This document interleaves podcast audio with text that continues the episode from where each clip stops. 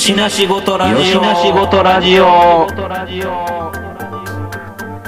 よしなしごとラジオ。取り留めのないことにこそ大切なものが宿っている。そんな答えのない問いににじり寄るつれづれトークラジオ。よ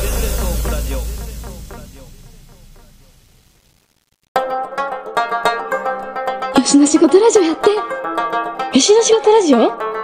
知らんはい、始まりました。よしなしごとラジオです。今回お届けするのは、私、トミーと、うっちーと。しげやんです。よろしくお願いします。はいです。えー、ウッチーさんは、明けましておめでとうございますですね。はい、おめでとうございますですね。はい。まあまあ、あの、一週間やそこらぐらいですけど。まあまあ、そうみなんですけど。み皆さんの行動はなんかそれとなく、なんとなくですけど。まあ僕は、あの、いつもの通り、あの、つ作る、掃除する、作る、掃除する、作るみたいな日々を送ってましたね。人と、人と会う、オンラインするんで。ね、まあまあ、あのーそして、まあ今日はまあちょっとあのはいはい。ー去年から、ちょっとまあ、えー、シゲアンとウッチーさんと3人でちょっとこれ喋りたいなって言ってたネタの一つである、うん。羽問題ですよね。羽問題。何における羽問題ですか、それは？どの羽から行きましょうか どの、どの羽から？いや、もう、もう、だから、どんな話やったかすらもうおぼろげなんやけど、記憶が。うんえ、いや、なんかあの、日本のロボットアニメにおける、あの、羽の話でしょ？あ、そう、じゃあそっから、うんそっから。だから、まあ、あのー何やったっけ？僕、それで、あの、パッと思い浮かんだのは、ジェットスクランダーですよね。ゲッターウィングになってまうな。なるほどね。ウィング言うてもうてるからな。言うてもてるもんね。確かで、に。ニョキって、ニョキって出てきよるからな。そうか。シゲアンは羽でまず思い浮かぶやつって何なん？羽、羽、うーん、やっぱジェットスクランダーとかなのかなんかね、だから、要は、あのー飛べないロボが飛べるようになるために、こう、まあ、なんていうのかな。えっ、と、アトムなんかは鼻から飛べるじゃないですか。羽もないのに。あいつ、ないで。垂直尾翼すらないで。ね。で、鉄人28号も飛べるじゃないですか。うん。なうん。そやけど、そうか。いつからそれ、なんか、ロマンバネが突き出したかみたいな話。ロうんロマンそうそうそうそうまでね。ロマンバネ。うん。なんかその羽があること。なんかまあ要は羽はもうゲッターウィングでも言うてるように、ウィング言う言うてもうてるし、ウィングやん。英語で言ったら。そう。うん。で、はい。これまあアニメじゃなくても、あの、僕ら多分まあそういうところからソース、イメージソースが来てんのかなっていうのはやっぱさ、あの、レーシングカー、ウィングついてたかっこよかったやん。とりあえずね。はいはいはい。風の抵抗ね、ダンホースでこう抑えるなっていうので、なんか昔のあの超レーシングカーってすっげえ背の高い羽ついてたりとかしたやんか。はいはい。ああ。えでもそ、それよりも、あの、あれちゃいます？あの、僕ら世代は、カウンタック LP400 と LP500 ちゃいます？あそれやわ。羽の、は羽の話。うん。で、ガルウィング言うてんもんな、あれな、ほんで。そうね。それウィングじゃないんやけど。まあまあまあまあ、まあだけ。ど、あれ、あれ、飛びそうやん、あのまんま。でも、あの、後に僕たちは知ることになるでしょ？あの、カウンタックのあのドアの開き方は、ね、シザー、うんだから、ハサミ、うんドアであって、あの、どガルウィングこはこ、これね、うんここれ、これがカウンタックやけど、ガルウィングはこうでしょ。そうそうそう。だから、あの、正正面からみたいな。うん、メルセデスの SL とかのま。全くもうラジオを無視した説明をしてるけど。そうそう。だから、えっと、これはシザーウィングで、ハサミの気候のようにってことやんな。そうそうそう。あれはガルウィングではなくて、ほんまのガルウィングは、あの、メルセデスの SL とかみたいに、あの、屋根のところから、うん、石原裕次郎記念館にある、あの、メルセデス・ベンツ。これ分かりやすく説明してるよ、みんなに。みたいな、む、む、昔の醤油入れてる棚みたいな開き方。こういう。あったねあった。それもあったし、あの、なんや、あの、ね、まあ、西部警察やな。西部警察、そうそう、西部警察の、えっ、と、フェアリディ、やれでいい。えー、金色の Z31 かな。130やな。うん。130のやつみたいに、その屋根がティーバールーフになって、屋根とドアの上半分がまあ合体した状態で、横から上に向かって開くっていうのがまあガルウィングですよ、ということを、まあ後に知ることになるんですけどもう。ん。だけど、まあまあ、あの、ウィングついとったらかっこよさそうやし、速そうやし、イコール強そうみたいなイメージがあるから、なんか、そこら辺で、まあわからへんけど、当時のアニメーターとかデザイナーがどれぐらいの感覚でやったかわからへんけど、もう追い詰められて、うお、ちょ、羽つけたらええんちゃうんみたいな話もないこともないと思うんで、いや、うん、実際そうやと思いますよ。うん。で、その手前側の、その、例えば、あの、アトムとか鉄人なんかは、あの、足、足とか背中に、こう、ジェット推進がついてて、うん。飛ぶじゃないですか。うん。あれは多分、あの、あれでしょう。アポロ計画のロケットでしょそうね。そうだから、そうそう、あれ、あれをおそらく、うん、ジェットエンジンがついてたら、こう、科学的に飛んでるように見えるっていう、あの、見てる側を納得させるロジックでじゃないですか。うん、う、うんんうん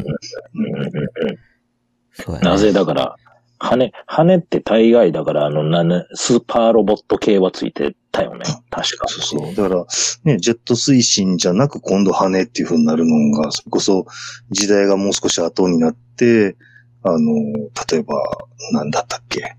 コンコルドとか、羽のあるものがすごく速く飛ぶみたいな、うん、うん、うん。そう、そういうイメージなのかなっていう。なるほどな。そうね。なんかやっぱり、あのーロケット噴射で飛ぶっていうのは、あのーそっちの方が圧倒的に技術力は上なんだけども、うん、なんか、やっぱ花がないんやな、絵として。そうそうそう。やな。そうやな。足裏から、こう、ボーって出てるっていうとか、背中のなんかからボーって出てるっていう程度の、言うたら花ぐらいしかないから、うんうん。なんかこう、じゃあ実際戦って飛び回ってる時の、なんちゅうんかな、やっぱ、あの、羽あるだけで面積も増えるもんね。だから動きとして、そこに花が出てくるというか、動き。うん。そう。で、まあ、その、最初に挙げた、そのジェットスクランダーなんちゅうもんは、だからマジンガー Z が最初はまあ、飛べないロボットとして、まあ、地上戦で頑張るんだけども、そのうちまあ、あの、対空戦というかまあ、空中戦をいろいろしなければならないっていうことになってきたときに、パワーアップメカとして、それこそまあ、ね、あの、G メカのごとく。まあ、そっちの方が先なんだけど、まあ、手こ入れやね。だから、うん。うん、なんかっていうので、まあ、そうやって、こう、あれは腰のベルトみたいなところに、こう、羽と、まあ、ロケットノズルが、まあ、ついてるっていうような状況やね。だってわざわざ基地から飛ばすもんね。ねでが。、なんか助走して走って、うりゃって飛んだ瞬間になんかこう、合体するみたいな、っうんていうような感じやったもんね。バイン、バイン、バイン、バイン言うて走るんよね。そうそうそうそう。だからまあそこに、あの、なんていうか、それこそまあ、あの、ゲッターウィングじゃないけど、あの、どこに隠しててんっていう羽がニョキニョキ出てくるっていうんじゃなくて、後付けの羽をどんくさくもなんかこう合体シーケンスを経て、うん合体して、さあ、かかってこいみたいな感じになる。まあその、持って回ったシーケンスがあるからこそ、なんかこう僕らはときめいたっていうところがあるのも事実やと思うんですよね。あそうやな。そうやな。もうほんまそうやと思うわ。だから、だからなんかその羽、羽、羽、羽、羽系と、まあ、羽ジェットみたいなのも後に出てくるもんね、そうやって。うん。うん。ジーグとかはそんなんじゃなかった？なんかジェット推進系のやつ、あれ腕もいでそんなんつけるんちゃうかったかな？なんか。そうそうそうそそうう。やわ。ジェット推進うん。ジェット推進がついてて先っぽがドリルとか。あ、そうやわ、そうやわ。そういうこう、なんていうか、いろいろパーツを乾燥して、あの、いろんな極地に対応できるっていうところが、またなんかかっこよかったみたいなのがあるんでしょうね。うんやっぱだから、じゃあ、羽のあるなしで言ったら、やっぱ花があるないっていうのも大きいし、まあ話の中にそんだけ時間とか尺稼げる何かもあるね。合体シーケンスがあるってことは、そうですねそういう。う。うんん。ドドキドキするしな、見てる側もな。そうそうそうん毎度、絶対ちゃんと合体できんねんけど、合体できへんかったらどないしようみたいなのちょっと思ってみたりとか、う。うん。遅れたらどないしようとかな。ねえだから、そのどんくささが逆に、こう、ワクワクを、なんか誘ってくれるっていうところがあって。だけど、そのスーパーロボットからどう、どうなっていくんやった変化的には、70年代はそれでよしとして、うん。その後の羽って、だからその、まあ、話の中でたどり着いた羽はだいぶ後の話やけど、多分あのね、そういうスーパーロボット系に羽があって、うんで、その後、例えばヤマトとかにも、あうの、んちっちゃいながら羽があるんだけど、その後ガンダムで羽がなくなるっていう。うん、ガンダムなくなるよね。そうそうい、いわゆるリアルロボットで羽がなくなるっていう。リアルロボット系ってそうか、この間話してたのみんな羽ないな。羽あるやつおらんへんな。そうなんですよ。で、あの、まあ、あの、ガンダムが、アムロがガンダムで空中戦をやってるぞってみんなが驚くシーンが入るじゃないですか。うんうん。ね、あの、ああいうのも、要は、あの、飛べなくて当たり前なんだけど、あの、まあ、類まれなるジャンプ力と、まあ、その、ジェットノズルの、こう、推進力を、こう、ね、付加することによって、こう、滞空時間を長くして、あたかもまあ、飛んでるみたいな状況を作って空中戦をやってのけるっていうことが、とんでもなくすごいことなんだよっていうことを印象づけるためなんですけど、あそこで僕らは、あ、そうか、こいつら飛ばれへんねや、みたいなことを再確認することに至るわけじゃないですか。で、あのーそう、その、なんか、飛んで当たり前の、その、ロケットノズル背負ってるだけで飛べちゃうスーパーロボットたちから、あの、うん羽を携えて飛ぶスーパーロボットになって、後にリアルロボットって呼ばれるものになった時には羽を失って空が飛べなくなって当たり前みたいな状況になるわけなんですけど、その間に、あの、いつからロボは空を飛ぶ時に万歳ポーズをしなくなったのか問題がやっぱあると思うんですよ。なんかこう、ウルトラマンよろしく、こう、万歳して飛ぶっていうのから、あの、万歳しなくなったじゃないですか。いつの頃からか空を飛ぶときに。まやな。まやな。天、天も仰がへんか。うーん。少なくともマジンガーがジェットスクランダー装着した時って万歳でしたよね。そうやな。うん。古い、古いところで、万歳ポーズじゃなく飛ぶのって言ったら、ジャイアントロボ。ああ、そうか。ジャイアントロボ。このまんまでしょ。このまんまでしょ。あの、ジャイアント腕を。可動域の問題があるのか。その造作的な問題が。いやいやう腕は真上まで上がりますよ、あれは。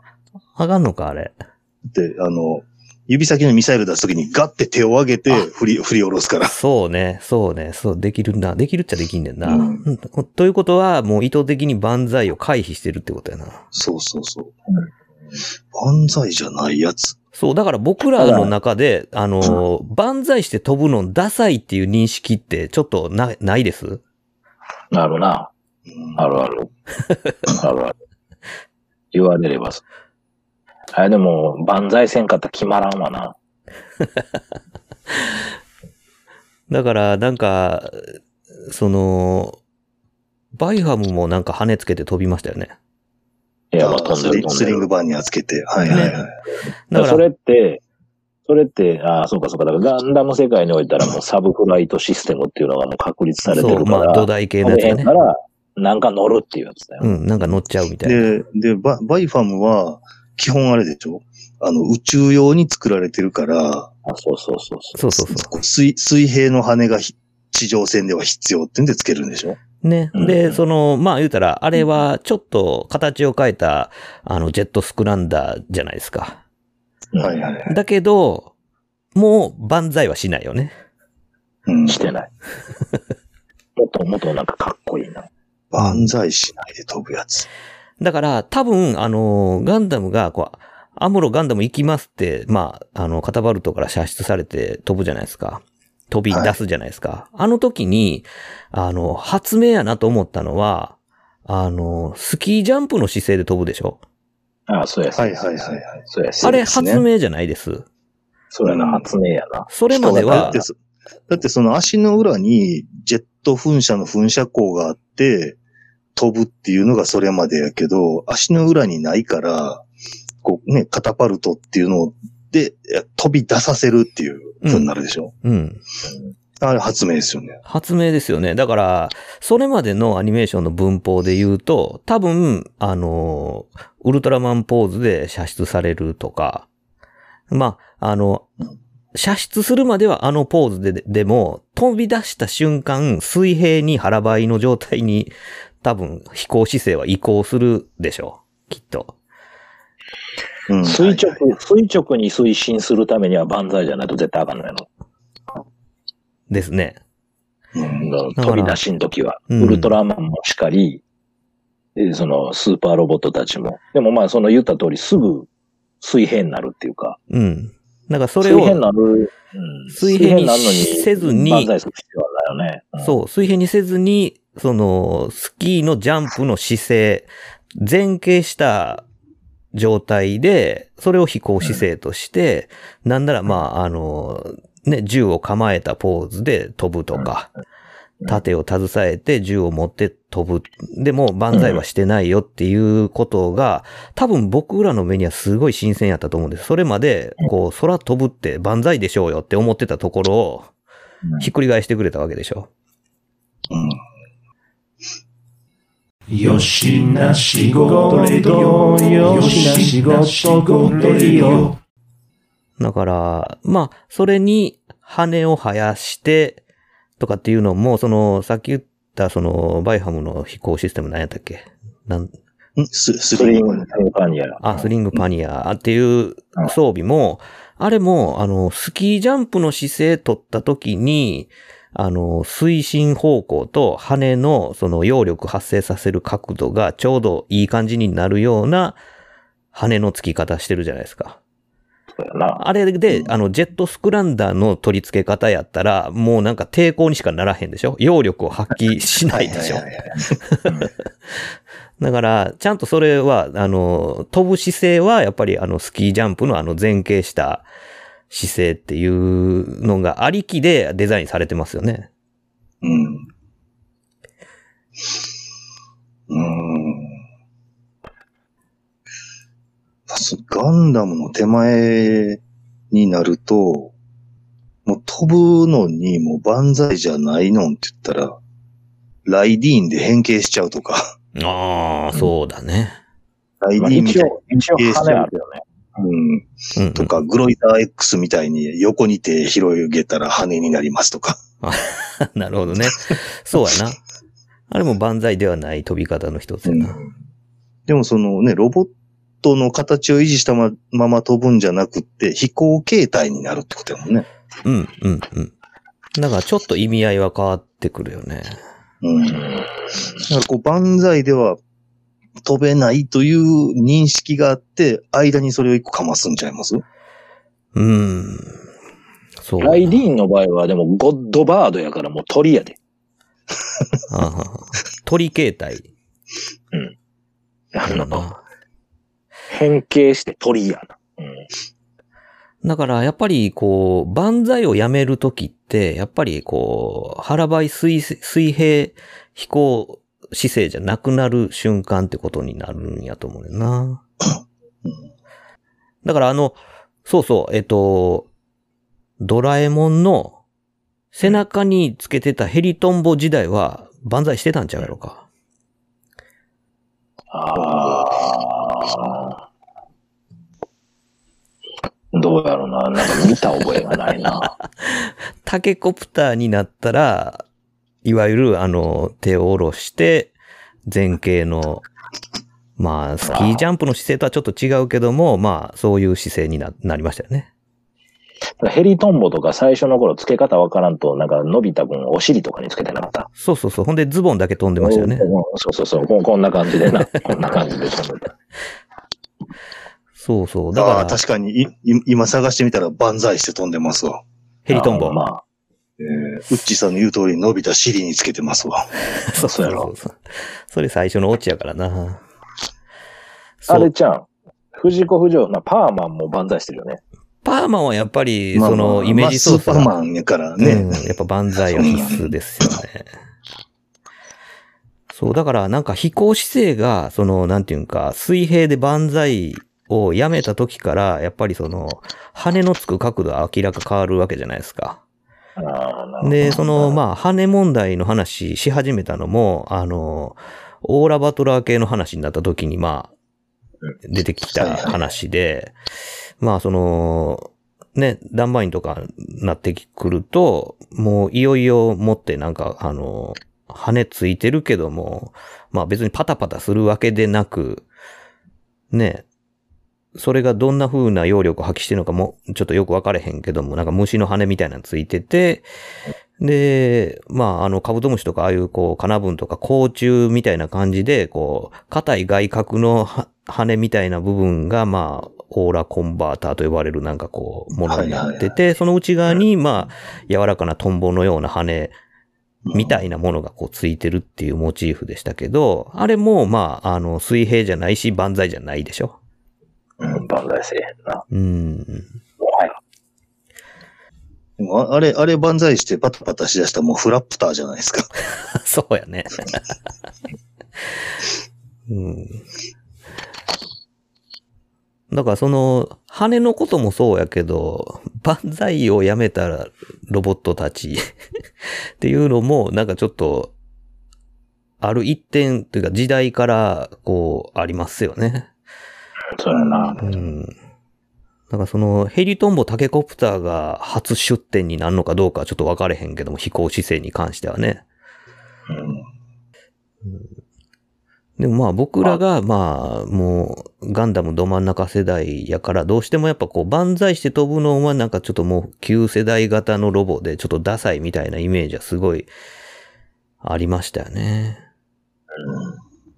うんまあそんな中でもそのなんかあの旧世代デザインをこう引き継いでるホワイトベースにはやっぱ羽はついてるじゃないですか。ついてる。はいはいはい。ねあああいうところはやっぱりちょっとまだ羽が、こう、名残、名残が ありますよね。後リアルロの、ボットね、他ってどうなんやろなんか今ふっとなかなか思いつかへんな。ガンダム以降の、うん、ほんまにはなかったやろか。なんかあった。どうやろうなまあ、あの、ダグラム、ソルティックは、あの、格好するだけでグライダーつけてるんだ。はいはいはいはい。はいはいはい。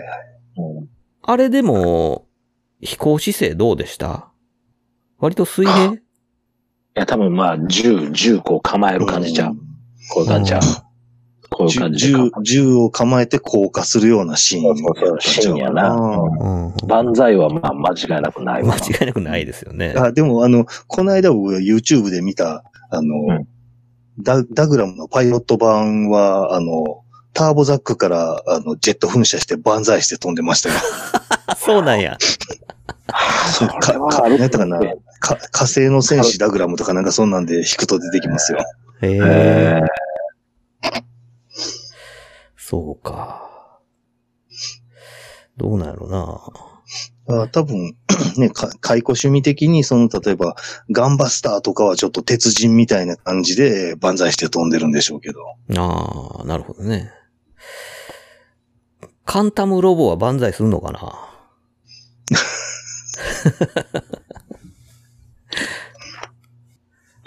難しいな、何やろう。うーん。あ、でも、ガンダム以降やけど、ブライガーは万歳して飛んでそう。ブライがね、あったな。えその、なガーシリーズ？何やったっけ？あのーサスライガーとか、そうそうそう。そうそうそう J9 シリーズや。うん。J9 シリーズ。あれは高見義スあ、あれはスーパーロボットやから万歳して飛んでそそうか、スーパーロボットかそうでないかは、万歳してるかしてへんかでわかるの。わからんけど。この分け方でも別にいいんじゃん。そうあ新たな令和の 解釈で。で、ダグラムスーパーロボットや。ほんまや。半分そうやったわけやね。うん。そうか。なるほどな。なんかそこ、それ、そうやな。そう。で、実際ないないし、で、羽ついてる、あ、な羽、じゃあ、ガウォークはってたらもうあれ飛行機やんけ、みたいな話になってくうんるから。うんうん。足あの付き飛行機。ね、そうそう、飛行機形態のものが、まあ、ロボに変形するであるとか、まあ、なんかそういうのが、もう、もりもり出てくるわけやもんね、その後ね。うん。そう考えると、飛行機がロボに寄せていくっていうのとかの中で考えると、あの、戦車の砲塔が飛ぶマゼラトップの 発想は 超絶な発想やね。あれ、誰やろな。だ、富野かな、あれ。ねえ、誰か知らんけど。あれの、あれのデザインわからへんわ。そうやなあんなん本、本気で作られへんのかな？現用兵器として。現用兵器として。シューって出てきて。二人乗り。多分ね、あのーもう戦車形態を取る理由がなくなるんちゃうかな。ああ。なんかでも憧れるよね、あれやったら。上に乗るやつの方が花あるやん。まあねそういう。っていうか、それ上飛ば、飛んでいった下の人、もうどうしたらいいか分からへんっていうやつやんね。もう三連機関砲しかないもんね。ね ねえ確かにそう言われるやつだ。だからその、ガリアンのウィンガル、うん。そう、うん。そんなん。ガリアンのウィンガルはね、あの、思いっきり羽ついてますよ。えそれ何？あの、後の、後のガンダムの羽ついてるガンダムたちみたいな感じ？僕、ガリアンのガリアンのね、ウィンガルインガル。は、おあのこんなやつか。ああ、ちょっとあれやな。あれっぽいな。バイファムっぽいな。まあ、ちょっと甲冑っぽいデザインで、で、なんかまあ、あの、なんていうのかな、こう、ちょっと包丁っぽい羽が背中にこう2枚生えとるという。こんなが、うん、二つ繋がってるやつとかもあるやん。なんだこれ。そうそうそう。なんか、あの、物を輸送するためのやつでしょ？ほんまや。物輸送するようになってるわ。真ん中にコンテナ挟み込んでる。そうそうそうそうそう。えねえそういうのがあるけど、どうなんやろ？ー、まあこれも、これもなんや、ちょっとデザイン的にはバイファムっぽいよね。だから、スリングパニアっぽい、畳んでる時と開いてる時の感じがそうやもんな。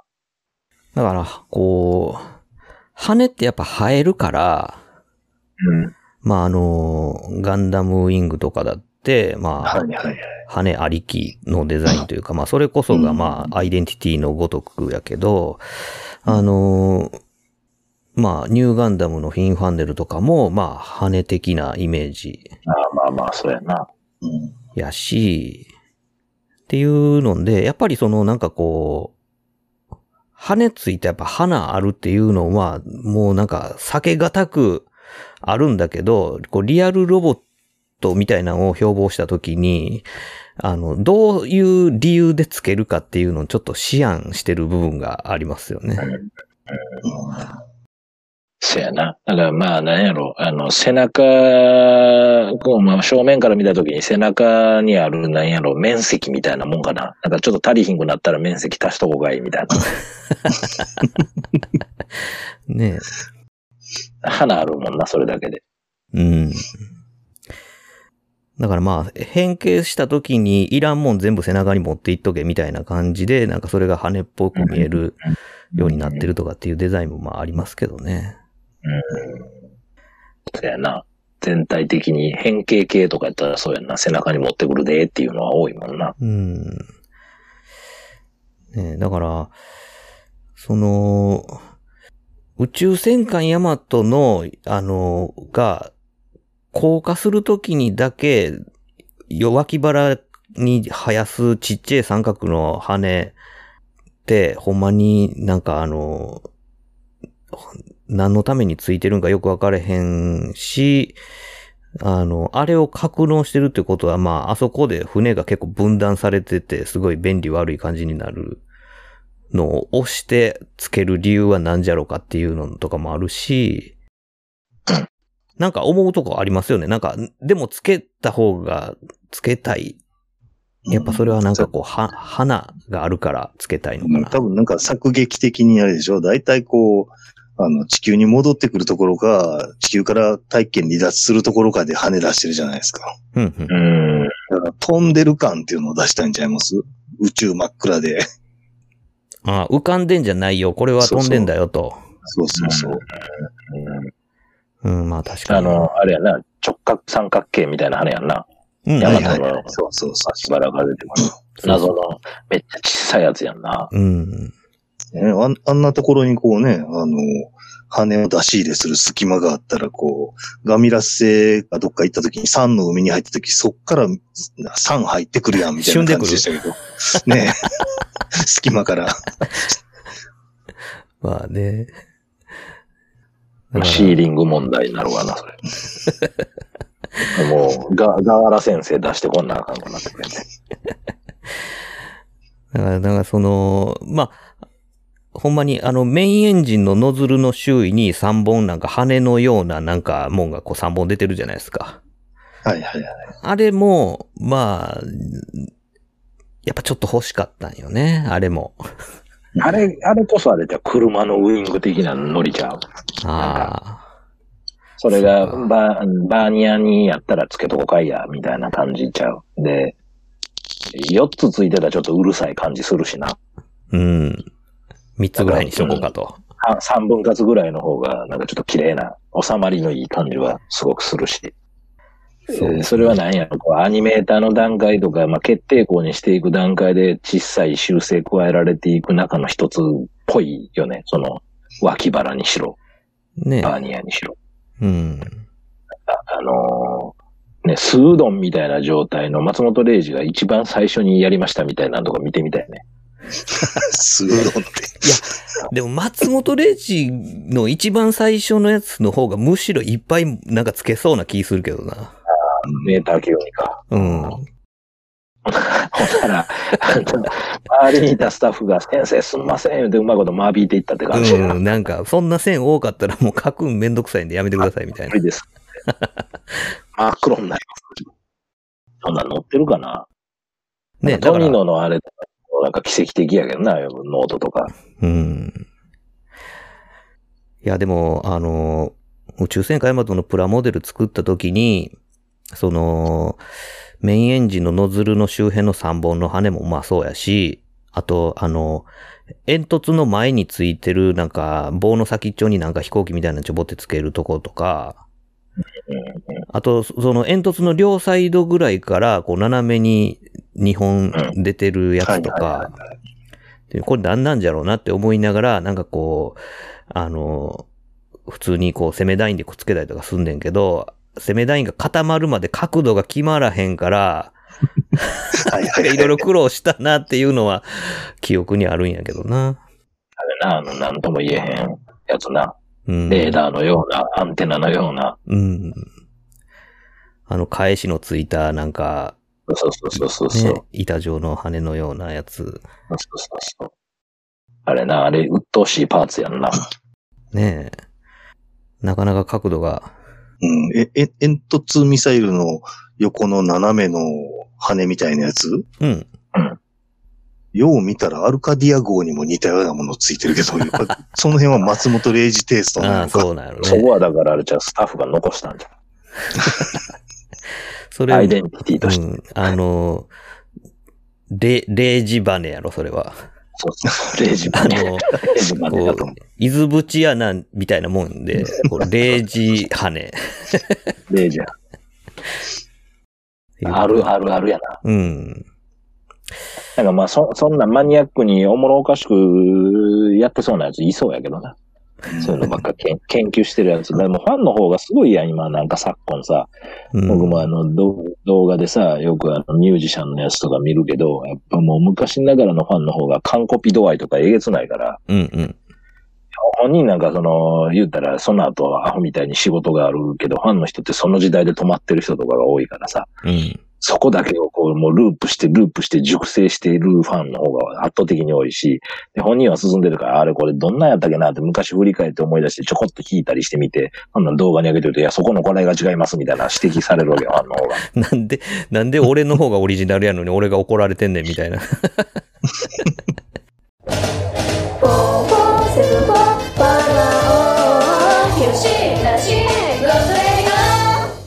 とりあえずまあここで一旦締めさせてもらいます。はい。はい。